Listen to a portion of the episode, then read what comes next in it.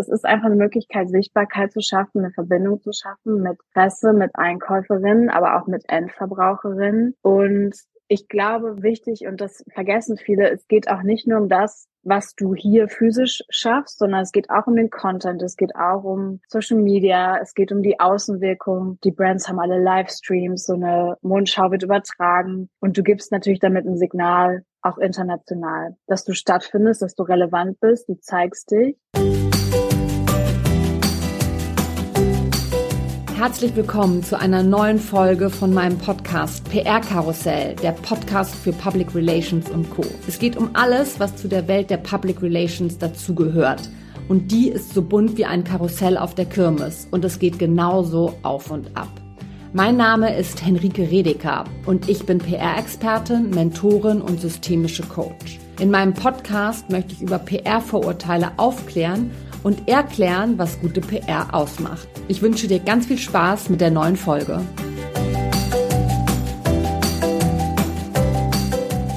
Ja, herzlich willkommen zu einer neuen Folge von PR Karussell. Ihr wisst ja, dass ich mich wahnsinnig gerne mit meinen PR-KollegInnen austausche und diesen Austausch auch äh, jetzt schon seit einigen Jahren sehr schätze. Ehrlich gesagt war das früher gar nicht möglich. Als ich noch in der Agentur war, war da irgendwie viel zu großes Konkurrenzdenken. Und ich bin ganz froh, dass es jetzt nicht mehr so ist und dass wir untereinander gerade auch unter uns FreelancerInnen wirklich da einen ganz ehrlichen und authentischen Austausch haben und äh, uns auch immer regelmäßig updaten. Und deswegen freue ich mich umso mehr, dass heute die liebe Christina hier bei mir ist. Christina hat eine eigene kleine PR-Agentur, Compose PR, und ähm, ist in der Mode unterwegs, was ich natürlich super spannend finde, weil ich das ja auch ganz, ganz lange gemacht habe und jetzt auch immer noch so ein bisschen mache. Und wir wollen heute so ein bisschen über das, ja, über das Thema Mode und, und PR sprechen und wie das so alles läuft und vor allem auch, wir sind hier beide in Berlin und da gibt's ja auch die Fashion Week und das ist ja auch immer ein spannender Punkt und da werde ich auch oft nachgefragt, wie das denn so funktioniert, wie man da irgendwie hinkommt und ja, was das überhaupt alles bringt. Deswegen freue ich mich ganz, ganz doll, dass du heute hier bist, liebe Christina. Ja, ich freue mich auch sehr und kann das sehr unterstreichen, was du gesagt hast. Also schätze den Austausch sehr. Ich finde, das ist unglaublich wichtig, um zusammen auch als als Branche zu wachsen. Und ja, schätze deinen Podcast sehr und die Inhalte. Deswegen danke, dass ich hier sein darf heute. Ja, richtig, äh, richtig toll, dass du dir die Zeit nimmst. Ich würde sagen, für alle, die dich jetzt noch nicht kennen, erzähl doch noch einmal kurz oder auch ein bisschen länger, wie du magst, wer du bist und was du machst. Mhm. Also genau, ich bin Christina, Christina Hellhake. Ich habe Compose PR 2014 gegründet und biete Presse- und Öffentlichkeitsarbeit vor allen Dingen für Modeunternehmen in Berlin, aber auch international. Ich habe mich, ja, also ich mache alles von dem klassischen monatlichen Retainer, wo man ähm, mit Journalistinnen im Austausch ist zu den relevanten Themen des Labels, aber auch Events, also Pop-ups, ja, Modenschauen vor allen Dingen, du hast es gerade schon angesprochen. Aber ja, alles, was ein, was ein Modeunternehmen theoretisch brauchen könnte und habe mich da in den letzten Jahren, also jetzt in den letzten, ich glaube, sechs Jahre sind es vor allen Dingen auf Nachhaltigkeit fokussiert. Und seit dem letzten Jahr arbeite ich auch sehr viel mit ukrainischen Designerinnen zusammen. Genau. Ja, es ist, ich finde es ja, ich finde es ja Wahnsinn, was du vor allem jetzt bei der letzten Fashion Week alles gemacht ja. hast. Da, da kommen wir, da kommen wir gleich bestimmt noch zu. Und ich, äh, ich habe ja auch ganz, ganz, ganz lange äh, wirklich nur Fashion gemacht. Dann ist es so ein bisschen ähm, aufgebrochen. Aber ich finde es eben immer noch ein ganz, äh, ganz wichtiges Feld, vor allem auch mit dem Thema Nachhaltigkeit, worauf du dich ja auch spezialisiert hast, um auch zu zeigen, was es einfach noch, noch gibt. Und das, das Thema Fashion Week spielt da einfach eine riesige Rolle, weil seit es die Fashion Week in Berlin gibt, ich glaube, das also war so 2008 oder so rum, ne? Da war glaube ich die mhm. erste. Mhm. Die habe ich damals auch schon mitgemacht. Da hatten wir äh, eine große Fashion Show. Damals war es ja noch am Brandenburger Tor mit Puma und mit Karstadt den New Generation Award, der dann ja, ja auch nicht so lange gehalten hat. Aber dann gab es ja eine, eine, Nachfolge, was ja auch toll war. Und da ging es ja auch schon darum, irgendwie junge DesignerInnen zu supporten und zu unterstützen und denen eine Bühne und eine Fläche zu geben und vor allem auch diese Plattform, dass sie mit anderen irgendwie auch in Kontakt kommen können. Mhm. Wie war das denn bei dir, so die Anfänge der, der Fashion PR? Kannst du dich noch erinnern, was so deine erste Fashion Week war und was du dann damals gemacht hast? Ja, ich habe tatsächlich tatsächlich ähm, witzigerweise erst letztens darüber nachgedacht und zwar im Gespräch mit Florian Müller,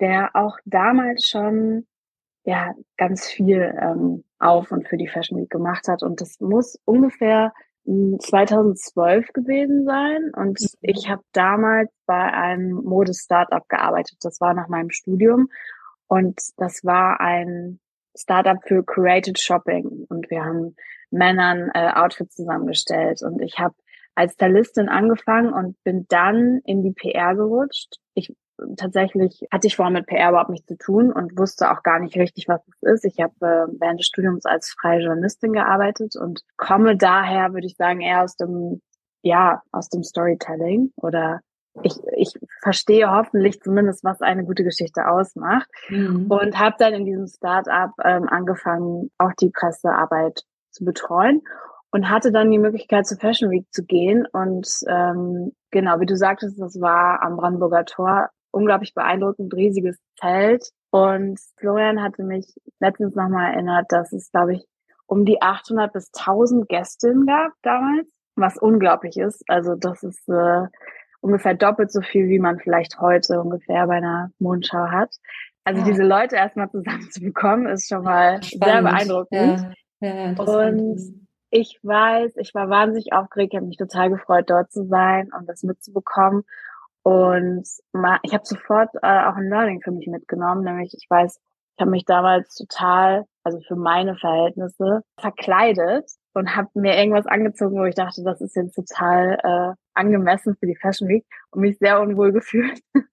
und dann gemerkt, okay, ich werde es in Zukunft anders machen. Ich werde irgendwie äh, versuche nicht selbst zu sein. Und das habe ich so ein bisschen auch für mich mitgenommen für die folgenden Fashion Weeks seitdem. Aber ja, genau. Also ich, ich weiß, ich war sehr beeindruckt und äh, habe noch gar nicht so richtig verstanden, wie die Abläufe sind und was da alles passiert und wem das, wem das was bringt. Aber ja, ich war erstmal ja positiv überrascht und war aber auch, das da erinnere ich mich auch gerade noch dran, geschockt, wie kurz so eine Show ist, also wie, wie riesig der Aufwand.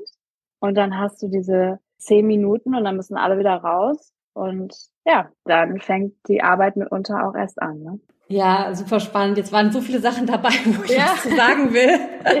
Also erstmal finde ich finde ich äh, finde ich ja auch äh, gut, dass wir auch so einen ähnlichen Weg haben, weil ich ja auch eher so aus dem Journalismus ganz am Anfang komme und dann auch ja. erst in, Redakt in der Redaktion Praktika gemacht habe und dann auch erst gesehen habe, ach, was ist eigentlich PR und gibt's das? Ne? Also auch nochmal was, mhm. warum dieser Podcast super wichtig ist um dem mich dieses Berufsfeld auch PR, Public Relations, Öffentlichkeitsarbeit auch nochmal zu präsentieren, weil viele, wenn sie anfangen irgendwie zu studieren, haben sie, glaube ich, gar nicht das Ziel, hinter in die PR zu gehen. Das kommt dann bei den meisten ja. immer so zufällig irgendwie, ne? Genau. Genau, was auch, also es kann ein Vorteil sein, wenn du erstmal natürlich auch in einem anderen Bereich Berufserfahrung gesammelt hast und überhaupt hm, ja äh, erstmal Themen hast, ne, die dich interessieren ja. und beschäftigen. Ja. ja. Absolut, absolut. Und dann natürlich äh, spannend, was du jetzt gerade gesagt hast, das fand, war, war bei mir auch so, dieses Kurzweilige von so einer Show und was dann auch alles da drin stecken muss oder drin stecken müsste, damit es auch wirklich interessant für diejenigen ist, die die zuschauen, ne? Und krass ja. ist denn mit der Anzahl an Menschen, das ist das letzte, was ich ja. das, das hatte ich überhaupt gar nicht auf dem Schirm, ne? Also dieser Vergleich, wie viele da früher waren und wie viele, wie viele jetzt zu so einer um, Fashion Week gehen, da kommen wir aber vielleicht gleich auch nochmal zu. Ich habe vorhin schon gesagt, bei der letzten Fashion Week warst du ja sehr aktiv. Mhm und hast, glaube ich, fünf, mindestens fünf Designer betreut, ne? Genau. Warum, warum findest du, dass die, dass die Fashion Week in Berlin jetzt auch gerade, ne, ähm, immer noch so eine wichtige Plattform ist und warum kommen so viele Designer immer noch oder hierher? Ja, also genau, ich hatte bei der letzten Fashion Week jetzt im Juli, ich habe fünf Designerinnen betreut, ich hatte sechs Events Und ja, warum ist es relevant? Ich meine, es ist einfach eine Möglichkeit, Sichtbarkeit zu schaffen, eine Verbindung zu schaffen mit Presse, mit Einkäuferinnen, aber auch mit Endverbraucherinnen. Und ich glaube, wichtig, und das vergessen viele, es geht auch nicht nur um das, was du hier physisch schaffst, sondern es geht auch um den Content, es geht auch um Social Media, es geht um die Außenwirkung. Die Brands haben alle Livestreams, so eine Mondschau wird übertragen und du gibst natürlich damit ein Signal, auch international, dass du stattfindest, dass du relevant bist, du zeigst dich. Und ich hatte es vorhin ja schon mal angesprochen, ich arbeite auch eben mit ukrainischen Designerinnen und mhm. für die geht die Botschaft natürlich auch nochmal darüber hinaus im Sinne von, wir sind da, wir schaffen etwas, wir lassen uns nicht unterkriegen, wir existieren weiter, wir haben hier Kolleginnen, Kollegen gefunden, wir, ja, wir sind da und wir sind wichtig. Und ich muss sagen, der Fashion Council und der Senat und so weiter machen natürlich auch extrem viel. Es gibt viele Möglichkeiten, es gibt Förderungsmöglichkeiten. Man kann sich als Brand, als Designerin bewerben, um eine Modenschau oder ein Event zu machen. Und das ist etwas, was ich jedem empfehlen würde, ist immer zu versuchen. Mhm. Und warum sollte man das nicht nutzen? Ne? Also mhm. deshalb, ich glaube ja. Also es gibt hier in, Be in Berlin, das hast du es gerade angesprochen, einfach auch viel, viel Support von der Stadt ne? und von mhm. anderen Initiativen, gerade was auch Budgets angeht. Ne? Was die Infrastruktur angeht, wo man sich, genau, was du gerade gesagt hast, ne, bewerben kann und so, das ist natürlich super. Ne? Also das, ich weiß ja. gar nicht, ob das in anderen Städten auch gibt, ja, da bin ich überfragt. Aber das ist, äh, finde ich, ist hier in Berlin auch was ganz Besonderes. Ne? Ja. dass, es, äh, dass es auch immer wieder dazu aufgerufen wird.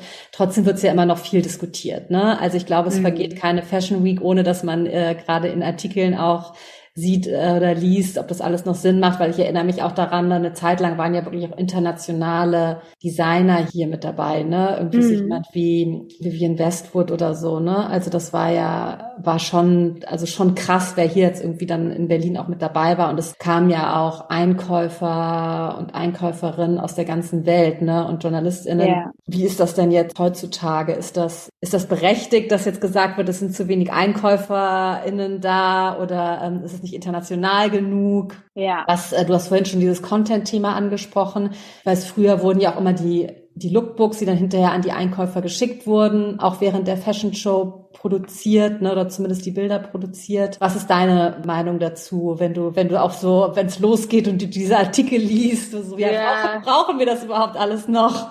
Ja, also ich finde, Kritik ist immer, ist immer wichtig und mhm. motiviert vielleicht auch, aber ich habe dafür keine Zeit. Ich will das ja hier voranbringen. Also ich versuche jetzt das alles nicht so negativ zu sehen, aber natürlich gibt es viel zu tun. Da ist noch ganz viel Luft nach oben. Man sieht ja, dass es ein internationales Interesse gibt und dass auch internationale Designerinnen kommen. Das siehst du auch off-season quasi, wenn Sonoran eine Show macht, die dann natürlich nicht während der Berlin Fashion Week stattfindet, aber Berlin als Standort ist einfach wahnsinnig wichtig, wahnsinnig interessant. Und das ist einfach so. Die Berlin Fashion Week als Institution, also ich stimme total zu, es sind definitiv noch zu wenig Einkäuferinnen vor Ort. Und da sehe ich aber nicht nur die internationalen Pflicht, sondern auch die nationalen. Also die Fashion Week muss einfach ein Termin sein, wo mh, hm, diese relevanten Menschen das in ihrem Kalender haben und Zeit haben. Und was können wir dafür tun? Ich glaube, also zum einen natürlich die Schauen zu veranstalten und sie interessant zu machen, relevant zu machen, aber auch Showrooms. Es muss mehr Möglichkeiten für Showrooms geben und es muss noch eine stärkere Verbindung zwischen Paris und Berlin geben, glaube ich, weil ähm, das würde ich jetzt mal als naheliegendsten und wichtigsten Verkaufsort dazu sehen. Dafür ist total wichtig, dass Berlin sich nicht mit anderen Fashion Weeks überschneidet. Also allein schon die Terminwahl ist wahnsinnig wichtig. Und dann würde ich, wie du vorhin angesprochen hast, die Lookbooks, das ist total wichtig, dass das ein Brand direkt fertig hat. Du musst dein Line-Sheet fertig haben.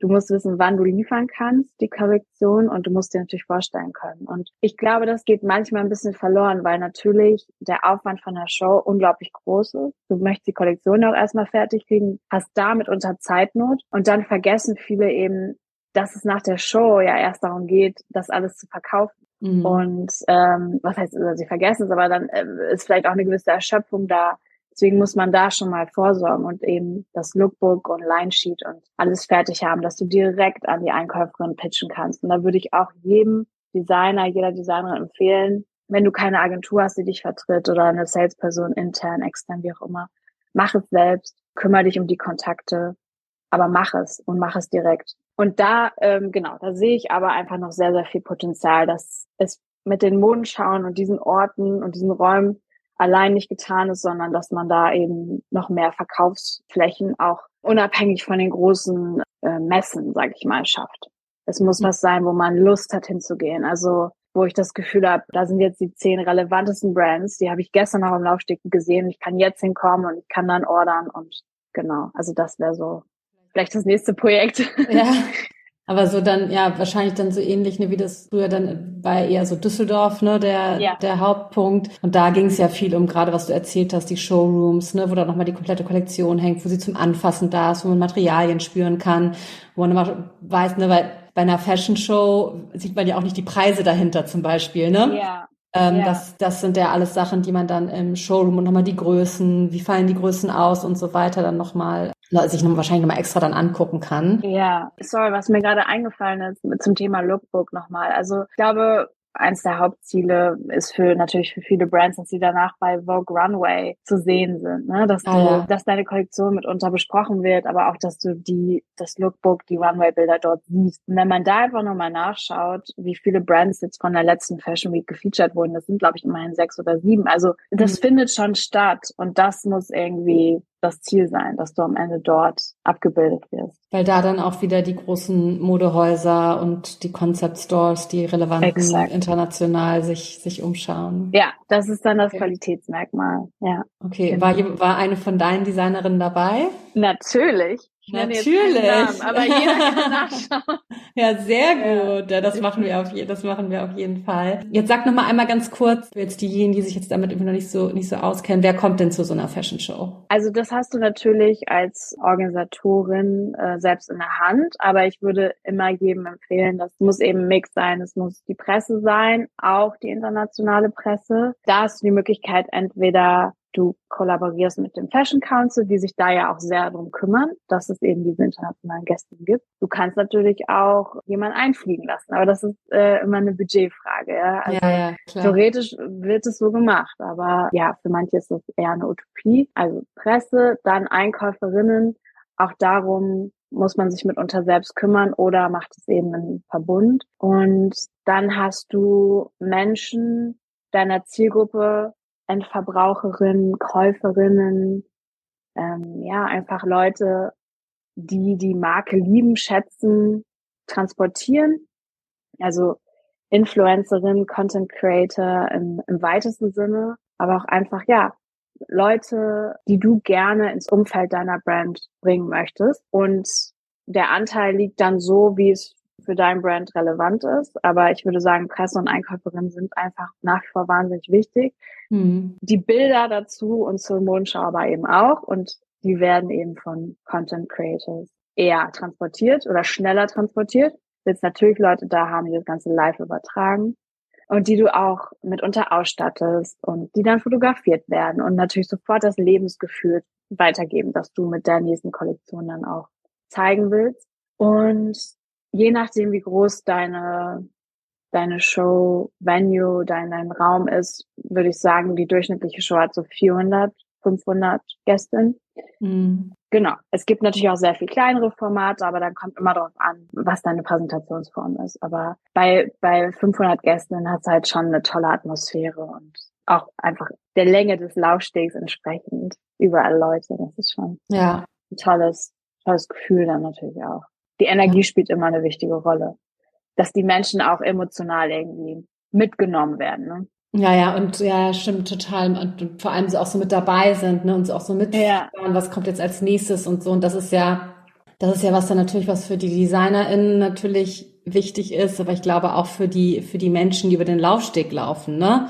Das ja. ist natürlich für die auch, ne, desto mehr Energy irgendwie im Raum ist und desto mehr Power da auch dahinter ist, desto, ja desto schöner ist es natürlich für alle, ne? Ich finde, das spürt man auch. Das, das spürst du irgendwie bei der Berichterstattung. Also natürlich, da steht es im Zweifel auch drin, aber auch, ähm, wie die Leute reagieren, wie viel gepostet wird. Aber auch, genau, wenn du vor Ort bist im Raum, merkst du sofort, okay, das funktioniert hier gerade, das fühlt sich gut an. Hier sind alle gerade glücklich, an diesem Moment teilzunehmen. Und das ist immer noch was, ähm, nochmal zur Frage, warum ist die Fashion Week relevant? Das kannst du ja, anders schwer rüberbringen. Also das ist immer noch ein Moment, der irgendwo magisch sein kann und dich dann auch durch die nächste Saison trägt. Wo ja. die Leute sich dran erinnern und sagen, boah, weißt du noch, das war so krass und dieses, dieses Outfit hat mich umgehauen und das brauche ich unbedingt.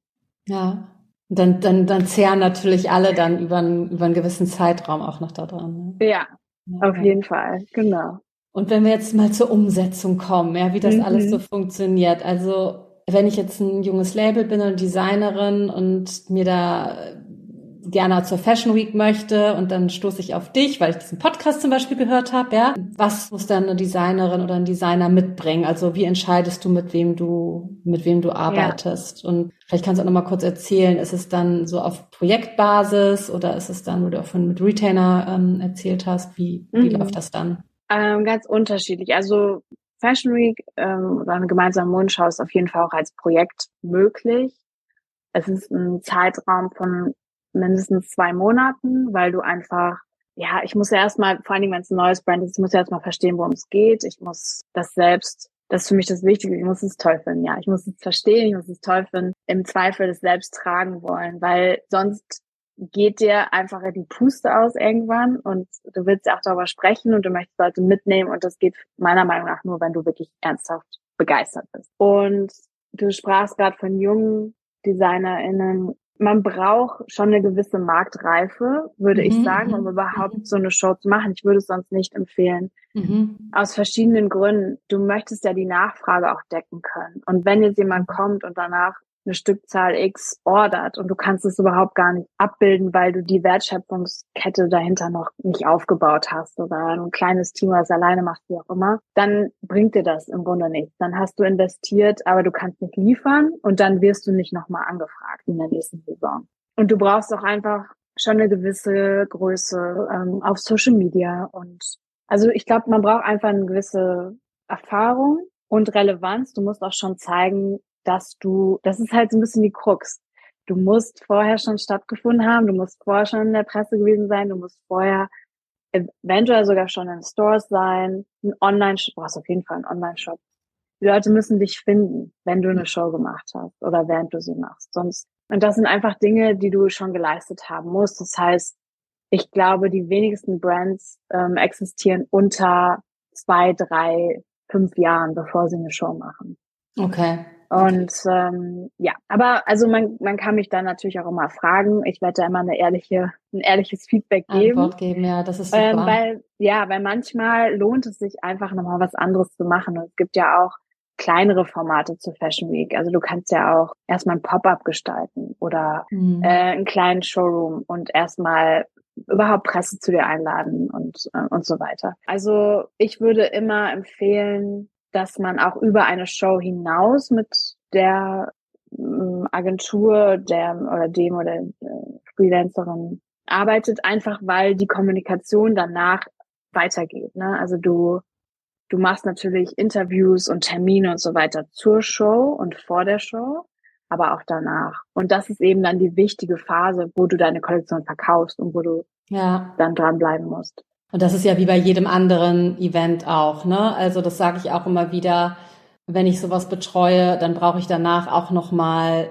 Zeit, um halt das Follow-up zu machen, um zu gucken, was ist wirklich alles passiert. Wenn man irgendwie mit dem Tag des Events sagt, ja, jetzt ist auch die Zusammenarbeit zu Ende, ja. dann verpufft einfach auch so viel, ne? Und Total. Das, halt, was man, was man vielleicht irgendwie noch so, so, so erreichen könnte gemeinsam und so. Deswegen finde ich das auch wahnsinnig wichtig. Ja. ja. Ich hatte zum Beispiel jetzt während der letzten Fashion Week habe ich mit Litkowska, einem der ukrainischen Brands, habe ich erst die Show gemacht, dann hatten wir zwei Tage später nochmal ein Showroom. Mhm. Und oh, das war, war toll, einfach weil man da die Möglichkeit hatte, die Kollektion zum einen nochmal zu sehen, zu besprechen aber auch einfach diesen persönlichen Kontakt nochmal zu haben, der bei einer Show ja, also du hast danach Interviews mit den DesignerInnen, aber du hast nicht die Zeit, ne? Du hast mit jedem vielleicht zehn Minuten. Und sich dann dort aber nochmal im Showroom auszutauschen, das stärkt natürlich die Verbindung und auch das Interesse an der Kollektion. Und das hat auf jeden Fall gut funktioniert. Damit war ich dann sehr zufrieden. Ist natürlich aber auch nochmal ein größerer Aufwand, weil du zwei Events Klar. Klar, größerer Aufwand und natürlich dann auch das Budget muss dann auch dafür da sein. Ne? Das genau. Das, ja, sehr gut, dass du es ansprichst. Das ist natürlich ja. auch was, was auch ein junges Brand mit bedenken muss. Wenn du ja eine gewisse Reichweite haben möchtest, dann, dann kostet das eben auch was. Also das Budget misst sich an dem, was du erreichen möchtest. Also das ist einfach wichtig. Ne? Und das muss man auch erstmal stemmen können. Das ist ganz mhm. klar.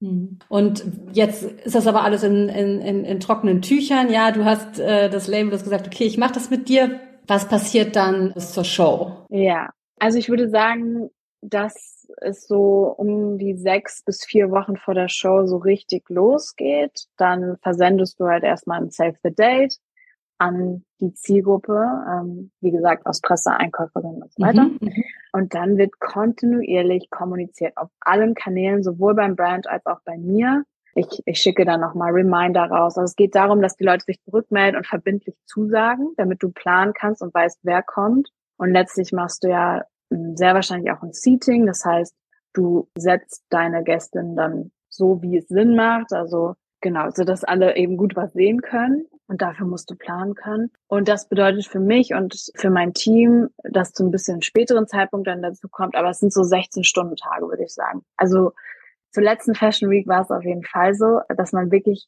du kommunizierst rund um die Uhr. Also in jedem Gespräch, das du führst während dieser Zeit, redest du natürlich auch darüber und über alle Social Media Kanäle und ähm, ja, es geht um nichts anderes. Es geht einfach nur darum, dass alle mitbekommen, diese Schauen finden statt.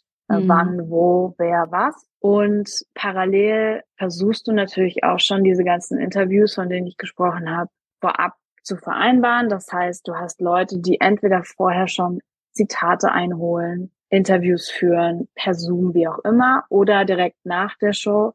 Kein Designer, keine Designerin möchte vor der Show ein Interview geben. Also das habe ich okay, selten okay, erlebt. Ja, ja, ja. Aber man trifft sich direkt danach und hat dann nochmal kurz ein Gespräch um, ähm, oder genau oder ein Video oder was auch immer. Und dann habe ich auch immer das Ziel, die ähm, ja auch die großen Nachrichtenagenturen dabei zu haben, ne, dass mhm. man auch ins Fernsehen kommt und so weiter. Mhm. Und dann hast du machst du natürlich parallel auch noch Dinge wie Ausstattung, von denen ich vorhin sprach, dass es bestimmte VIPs gibt, die dann ein Outfit tragen. Das muss auch nicht immer geschenkt sein. Das kann auch für den Tag dann oder für die Woche geliehen werden. Aber mhm. freuen sich viele auch. Aber dass sie einfach einen passenden Look dann zur Show haben. Das muss man natürlich alles organisieren. Also so, es gibt einfach wahnsinnig viele To-Dos. Ich, äh, man ist rund um die Uhr verbunden und danach äh, gibt es immer eine gewisse Abnabelung wieder, ähm, wo man erstmal ein bisschen runterkommen muss, weil wir halt ja. alle dann pausenlos kommunizieren und man immer im Austausch ist. Und es macht viel, viel Spaß, ist auch sehr anstrengend, aber dadurch, also ich, ich wüsste gar nicht, wie es anders geht. Bei mir ist es immer alles sehr, ja, sehr sehr nahbar und dadurch hat man aber auch ein sehr, sehr persönliches Verhältnis zu dem Event oder der Show am Ende und hat, das liebe ich halt auch an Events und an Modenschau. Du hast sofort einen Eindruck und sofort ein Ergebnis. Ne? Du weißt sofort, es hat mhm. funktioniert. die Leute sind ja. hier, die Hütte ist voll, mhm. hat alles geklappt. Ja. ja, du hast jetzt so viele Sachen schon, schon aufgezählt. Da gibt's natürlich noch viel, viel, viel, viel mehr, weil ich finde es immer schwierig, gerade bei unserem oder bei unserem Aufgabenfeld dann immer so zu beschreiben, was, auf was man tatsächlich alles achten muss. Ne? Aber es laufen ja wirklich alle Fäden eigentlich bei dir zusammen. Ne? Und das ist so, ja. Das finde ich immer, dass das von außen immer auch total unterschätzt wird. Auch gerade so dieses Thema Seating ist ja eigentlich egal, ob das jetzt bei einer Fashion Show ist oder bei einem Dinner oder bei mhm. irgendeiner, bei einer Filmpremiere oder so. Da muss ja auch genau drauf geachtet werden, wer sitzt neben wem, ne? Was passt gut zusammen. Die Leute, und es geht darum, dass sich alle wohlfühlen. Ja, das ja. ist total wichtig. Und ich glaube, wir haben es ja. alle schon mal erlebt, dass man bei einer Event neben jemandem sitzt und da irgendwie gar keine Chemie ist, ja. Und ja. ähm, dann fühlt man sich an dem Tag einfach da nicht so wohl. Ne? Und dann, wie mhm. ich jetzt gerade, kleiner Versprecher, aber dann muss man es irgendwie überleben, ja. Mhm. Und äh, das sind halt, das sind so kleine Sachen, die man oft von außen gar nicht sieht, aber auf die man dann trotzdem achten muss, ne? Total. Das ist ein Teil der Atmosphäre und ein Teil ja, der, ja, des Gast, Gebens, ne, des Hostings quasi, was mhm. man ja kreieren möchte. Du möchtest, wie du sagst, dass die Menschen sich wohlfühlen und da eine gute Erinnerung haben, ein gutes Erlebnis und dann natürlich auch entsprechend ja für sich wissen, okay, das ist äh, etwas, was ich mir merke und wo ich ähm, drüber schreibe oder was ich einkaufen möchte. Und genau, was mir gerade noch einfällt, was ich auch sehr wichtig finde, ist, dass man schon mal alles fertig hat. Du musst die Pressemitteilung natürlich auch schon fertig geschrieben haben mhm. zu der Show. Mhm. Und die muss am selben Tag raus. Ist auch egal, um wie viel Uhr, aber die muss nach der Show direkt raus. Ja. Damit alle, alle Infos haben und alle Bilder und darüber berichten können. Das ist einfach wahnsinnig wichtig. Wenn es der nächste oder übernächste Tag ist, ist es einfach schon zu spät. Das ist dann ja. Old News quasi. Old News, genau. Es muss dann ja Genau, man muss sich, äh, man muss sich da halt auch an so gewisse Vorgaben halten, die einfach da sind, ne? wie zum Beispiel ja. rechtzeitig Material rausschicken, rechtzeitig die Einladung rausschicken. Ja.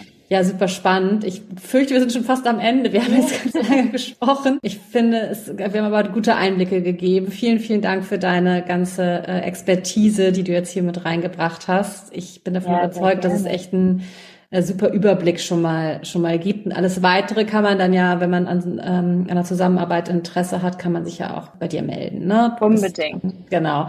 Wir ja. ähm, schreiben das natürlich auch alles in die Show Notes, wie man dich findet. Und auf deinem Instagram-Account kann man ja auch angucken, was so in den letzten Monaten auch passiert ist und sich auch nochmal einen guten Eindruck davon holen. Bevor wir jetzt aber hier aufhören, will ich natürlich äh, meine Standardfrage auch an dich loswerden. Deine drei Tipps für mehr Sichtbarkeit. Ja, ja, ich habe darüber nachgedacht. Bitte ist gar nicht so leicht, weil man vieles ja so aus dem Bauch macht. Wenn man, vor allem, wenn man es schon so lange macht, muss man ja immer noch mal überlegen, okay, warum und wie. Aber ich glaube, äh, Thema Bauch und Bauchgefühl ist bei mir schon mal ganz wichtig. Ich finde, dass bei allem, was man macht, es sollte sich gut anfühlen, weil dann ja, merken die Leute, dass es einem Spaß macht und dann wird es auch mehr wahrgenommen, habe ich das Gefühl. Und dann hat es eine größere Sichtbarkeit. Und dann finde ich wichtig, dass es authentisch ist. Also wenn wir jetzt nochmal zum Beispiel aufs Thema Social Media, Instagram und so weiter gehen, guck gar nicht so sehr, also natürlich kann man immer schauen, was andere machen, sich inspirieren lassen, aber letztlich hm, ist es auch okay, zu dem zu stehen, wie man es selbst machen möchte und äh, sei es ähm, über das Foto oder über die Caption, was man schreiben will, nicht zu viel nachzudenken, mach einfach dein Ding. So, das, das, das spüren die Menschen, glaube ich, auch, die einem folgen. Und dann aber gleichzeitig, das geht dem voraus, herauszufinden, okay, wofür stehe ich eigentlich? Was ist meine Haltung? Und warum mache ich das, was ich mache, eigentlich so gerne? Und wie kann ich das gut darstellen? Und ich glaube, ja, wenn man das für sich weiß, dann fühlen das andere auch. Und manchmal können sie es vielleicht gar nicht genau benennen, was es ist, aber sie möchten gern dabei sein. Und äh, ja, ich, ich weiß nicht, ob das drei Tipps waren oder ob das gut nee, finde ich, kann, nee, finde ich, find ich total gut, weil es auch nicht, äh, ich, mein, ich muss sagen, ich kriege hier wirklich, wenn ich diese Frage stelle, immer total unterschiedliche Antworten, was ich natürlich ja. mega, mega gut finde. Irgendwie hat jeder nochmal so eine, so eine eigene Sicht da drauf, aber ja, trotzdem ist es individuell, aber trotzdem ist es irgendwie für jeden anwendbar. Deswegen finde ich gerade das erste, was du gesagt hast mit dem Bauchgefühl und so, da stehe ich auch total mhm. hinter. Das finde ich, äh, finde ich total super. Und ich glaube, das war jetzt auch nochmal total hilfreich. Und ich bedanke mich bei dir für das tolle Gespräch. Es hat mir super Spaß gemacht. Ja, sehr gerne. Ja, ich kann mir vorstellen, dass wir das vielleicht irgendwie nochmal irgendwann äh, nochmal weiter vertiefen müssen. Das würde ähm, mich freuen. Ich habe das ja. mal ganz kurz. Ich hab, ja.